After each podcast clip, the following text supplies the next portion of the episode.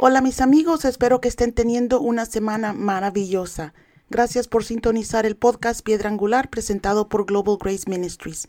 Mi nombre es Francis Hueso, yo soy la presentadora de este podcast. Este es el último episodio de la serie Principios Básicos de Sanidad. La semana pasada discutimos la diferencia entre la sanidad instantánea y el proceso de sanidad. Hoy discutiremos una pregunta que la gente me ha hecho muchas veces. ¿Por qué Dios no sana a algunas personas? A lo largo de esta serie he tenido la oportunidad de compartir algunos testimonios de cómo Dios ha sanado a mi familia. Podría continuar durante horas compartiendo las hermosas historias de cómo Dios ha realizado milagros en nombre de muchos amigos, de mis familiares y de personas que conozco. Sin embargo, también tengo algunos testimonios de personas que todavía están esperando su sanidad o de personas que ya están con el Señor porque su sanidad no se produjo como esperábamos. También conozco algunas personas que ya no sirven a Dios porque nunca llegó el milagro que esperaban, al menos no como lo esperaban. No pretendo tener todas las razones por las cuales Dios nos sana a algunas personas. Creo que solo en el cielo obtendremos todas las respuestas a esta pregunta, pero hoy les daré algunas respuestas que sí tengo. La primera razón por la que creo que Dios no sana a algunas personas es porque no es su voluntad. Juan 5:14 nos dice, esta es la confianza que tenemos al acercarnos a Dios, que si pedimos algo conforme a su voluntad, Él nos oye. Creo con todo mi corazón que es voluntad de Dios sanar. Jesús sufrió en la cruz para comprar nuestra sanidad. Sé que esto contradice lo que le acabo de decir, pero ténganme paciencia. Soy una persona que cree que si hay aliento en nuestros pulmones, somos candidatos para milagros y para sanidad, y por lo tanto siempre oro por sanidad. Sin embargo, y esto es un gran sin embargo, a veces Dios tiene otros planes. No sabemos las razones fundamentales, pero Isaías 55.8 nos dice que los pensamientos de Dios no son como nuestros pensamientos, ni sus caminos como nuestros caminos. Perdí a una amiga muy querida hace años. Ella era un pilar absoluto de fe. Acababa de jubilarse y tenía grandes planes para el futuro. Unas semanas antes de su fallecimiento me llamó para preguntarme si quería ir con ella y con su esposo a buscar una casa nueva que pensaban comprar. Luego me llamó unos días después para informarme que le habían diagnosticado cáncer de esófago. Murió una semana después de su diagnóstico. Murió cuando yo iba de camino a verla. No pude ni siquiera despedirme. Yo estaba devastada y no entendía por qué Dios no la sanó. Estábamos parados en fe por ella, y si alguien creía en el poder de Dios para sanar, era mi amiga. Yo estaba tan molesta y confusa por su muerte que le pregunté a Dios por qué no sanó a mi amiga. Amigos míos, a veces Dios responde nuestras preguntas locas, porque sabe que podemos manejar su respuesta y otras veces no lo hace quizás por gracia. Porque lo que yo sí sé es que Dios hace todo en amor y por eso podemos confiar en Él. En esta ocasión Él sí me dio una respuesta. Cuando le pregunté por qué murió mi amiga, me dijo que ella ya había terminado su carrera. Eso me pareció una locura en ese momento, porque ella tenía muchos planes pero ahora, unos años después, puedo decirles honestamente que entiendo lo que Dios me dijo. Mi amiga efectivamente había terminado su carrera. Ella había criado a una hermosa familia que finalmente estaba sirviéndole a Dios de todo corazón. También había trabajado durante muchos años para un ministerio, del cual se retiró, y lo dejó mejor de como lo encontró. Mi amiga había sido un gran ejemplo de amor y fe para todos los que la conocían. El trabajo de mi amiga en esta tierra verdaderamente había terminado. Corrió bien su carrera y se fue a casa. En cuanto a la casa más grande que pensaba comprar y nunca compró, esa casa nunca se habría comparado con el lugar que Jesús tenía preparado para ella. También sé de un hombre cuya familia creyó por su salvación durante muchos años sin éxito. A los 55 años le diagnosticaron a este señor cáncer de piel lo que le abrió el corazón y fue salvo. Vivió seis meses más después de su salvación y aprendió más acerca de la Biblia en esos seis meses de lo que muchas personas aprenden en seis años. En su funeral, uno de sus hijos me dijo que él tenía paz con respecto a la muerte de su padre, porque sabía dónde estaba. También me dijo algo que me ayudó a entender por qué Dios eligió llevarse a este hombre a su casa, al cielo. Su hijo me dijo que tenía la sensación de que si su padre se hubiera curado, tal vez habría dejado al Señor. Quién sabe si eso es cierto, pero podría serlo y para este hijo era mejor tener la seguridad de que él estaba en el cielo, aún separado de su familia, que tenerlo aquí separado de Dios. Estoy segura de que Dios tiene muchas otras razones por las que a veces su voluntad no es sanar a nuestros seres queridos de este lado del cielo, pero si lo sana, nadie está enfermo en el cielo. Pero sigamos adelante. Otra razón por la que pienso que a veces la sanidad no llega es que hay una falta de perdón en el corazón de la persona enferma. El resentimiento es terrible, es un pecado. Abre una puerta para que el diablo nos haga daño. Santiago 5:16 nos dice, Por lo tanto, confesaos vuestros pecados unos a otros y orad unos por otros, para que seáis sanados. La oración de una persona justa tiene un gran poder. Romanos 12:19 también nos dice, Amados, Nunca os venguéis vosotros mismos, sino dejadlo a la ira de Dios, porque escrito está, mía es la venganza, yo pagaré, dice el Señor. Lo primero que le pregunto a la persona, cuando no siento que él o ella ha sido sana después de orar, es si hay alguien a quien ellos tienen que perdonar. Mi familia, el rencor y la falta de perdón nos roban mucho. Pueden robarnos la salud, Así que por favor, si necesitan perdonar a alguien y están creyendo por su sanidad, no pierdan su tiempo.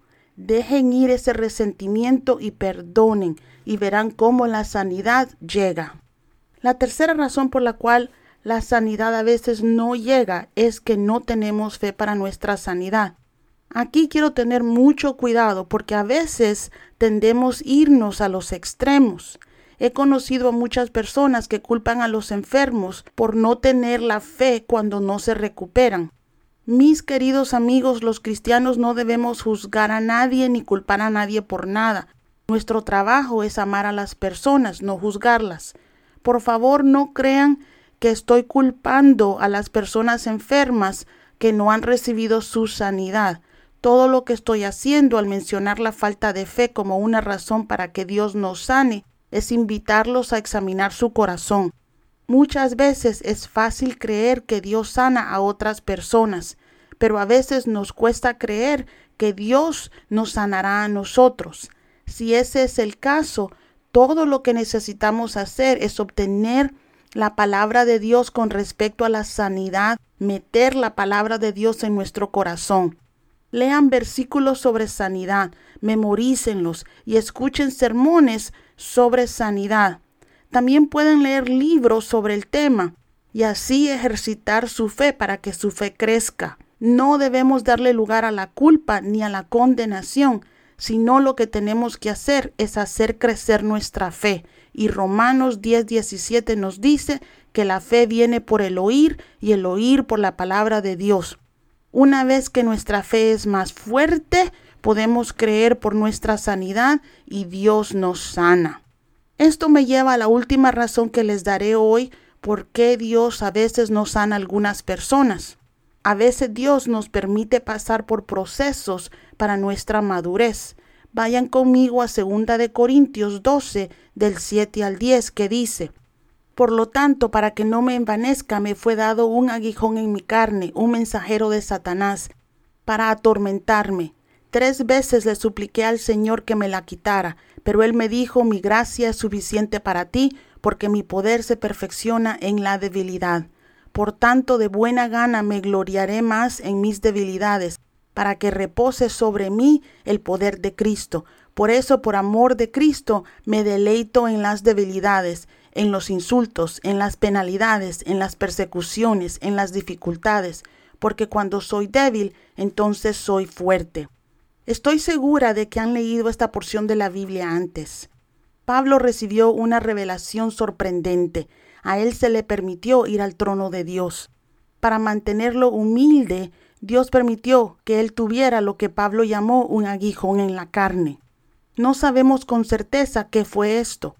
Mucha gente piensa que tuvo que ver con su vista, pero nadie sabe cuál era esta espina o aguijón. Sabemos que afectó tanto a Pablo que le pidió tres veces a Dios que lo quitara. Las tres veces Dios dijo no. Dios le dijo a Pablo que le había dado la gracia de llevar esa espina o ese aguijón y que dejara que su poder se manifestara a través de su debilidad. Mi familia, a veces Dios nos permite que pasemos por pruebas para hacernos crecer y madurar. Después de nuestra salvación, estamos aquí en esta tierra por dos razones. Una, para ser testigos del amor de Dios a las personas que todavía no lo conocen. Y otra es nuestra madurez. El Espíritu Santo está trabajando constantemente en nosotros, ayudándonos a parecernos más a Cristo todos los días. A veces esa obra del Espíritu Santo requiere que pasemos por el fuego, y para algunos de nosotros ese fuego equivale a enfermedad. Ahora bien, Dios no nos envía enfermedad, Él no nos da nada malo. La Biblia nos dice en Santiago 1.17 que toda dádiva buena y perfecta desciende de lo alto del Padre de las luces celestiales, quien no cambia como las sombras que se mueven. Por lo tanto, quien nos envía las enfermedades es el diablo. Pero a veces Dios usa lo que el diablo nos envía para hacernos mejores personas, para ayudarnos a madurar. Recuerden que todo obra para bien a los que aman a Dios. Yo sé que a través de este podcast les he compartido mucho sobre mi sobrino Iván. La madre de él, Valerie, es una pastora que ama a Dios con todo su corazón, pero que además de pastorear también tiene un trabajo secular ayudando a familias con niños con discapacidades. Esa es una de sus pasiones y ella es excelente en ese trabajo. Creo que podría haber sido posible para mi cuñada ayudar a estas familias sin haber pasado por los desafíos que ella ha pasado con Iván. Pero como ella sabe el dolor de estas familias, Dios le ha dado a Valerie un don especial de sanidad emocional para estas familias. Solo la persona que ha sido sanada de cáncer puede decirle a otros que están pasando por esa enfermedad, yo sé cómo tú te sientes, yo entiendo lo que estás pasando. Mi sobrino Iván ha recorrido un gran camino. La mayoría de sus médicos no entienden cómo está haciendo todo lo que hace, pero su sanidad todavía no es completa. Seguimos creyendo que aquel que comenzó la buena obra en Iván la va a terminar. Sin embargo, si Dios no lo hace de este lado del cielo, seguiremos creyendo que Dios aún sana. Si Dios eligió usar a Iván y se glorificó a sí mismo en su debilidad, igualmente vamos a adorar al Señor porque sabemos que Iván será completamente sano en el cielo. Si han perdido a un ser querido y esta pérdida no tiene sentido para ustedes, no duden en preguntarle a Dios por qué. Puede ser que les dé una respuesta, pero aún supongamos que no lo hace. Por favor, no abran sus corazones a pecado, no dejen que la duda o la ira los invada. Dios siempre es bueno, incluso cuando sus respuestas no tienen sentido. Yo les prometo que lo tendrán después de un tiempo. Si han estado pidiéndole a Dios que los sane por un tiempo y esa respuesta aún no ha llegado, le pido a Dios de todo corazón que su gracia para ustedes sea tan generosa como lo fue para Pablo. Si descansan en la gracia y permiten que el Espíritu Santo haga la obra que Él quiere hacer en ustedes, eventualmente su proceso va a terminar, su sanidad llegará. Pero si aún no llega aquí en la tierra, por favor no dejen de confiar en Dios. La alternativa de eso es vivir sin esperanza, lo cual no es vida que nadie merece. Cada día de nuestra vida es una oportunidad para que la sanidad llegue, siempre y cuando esperemos en el Señor.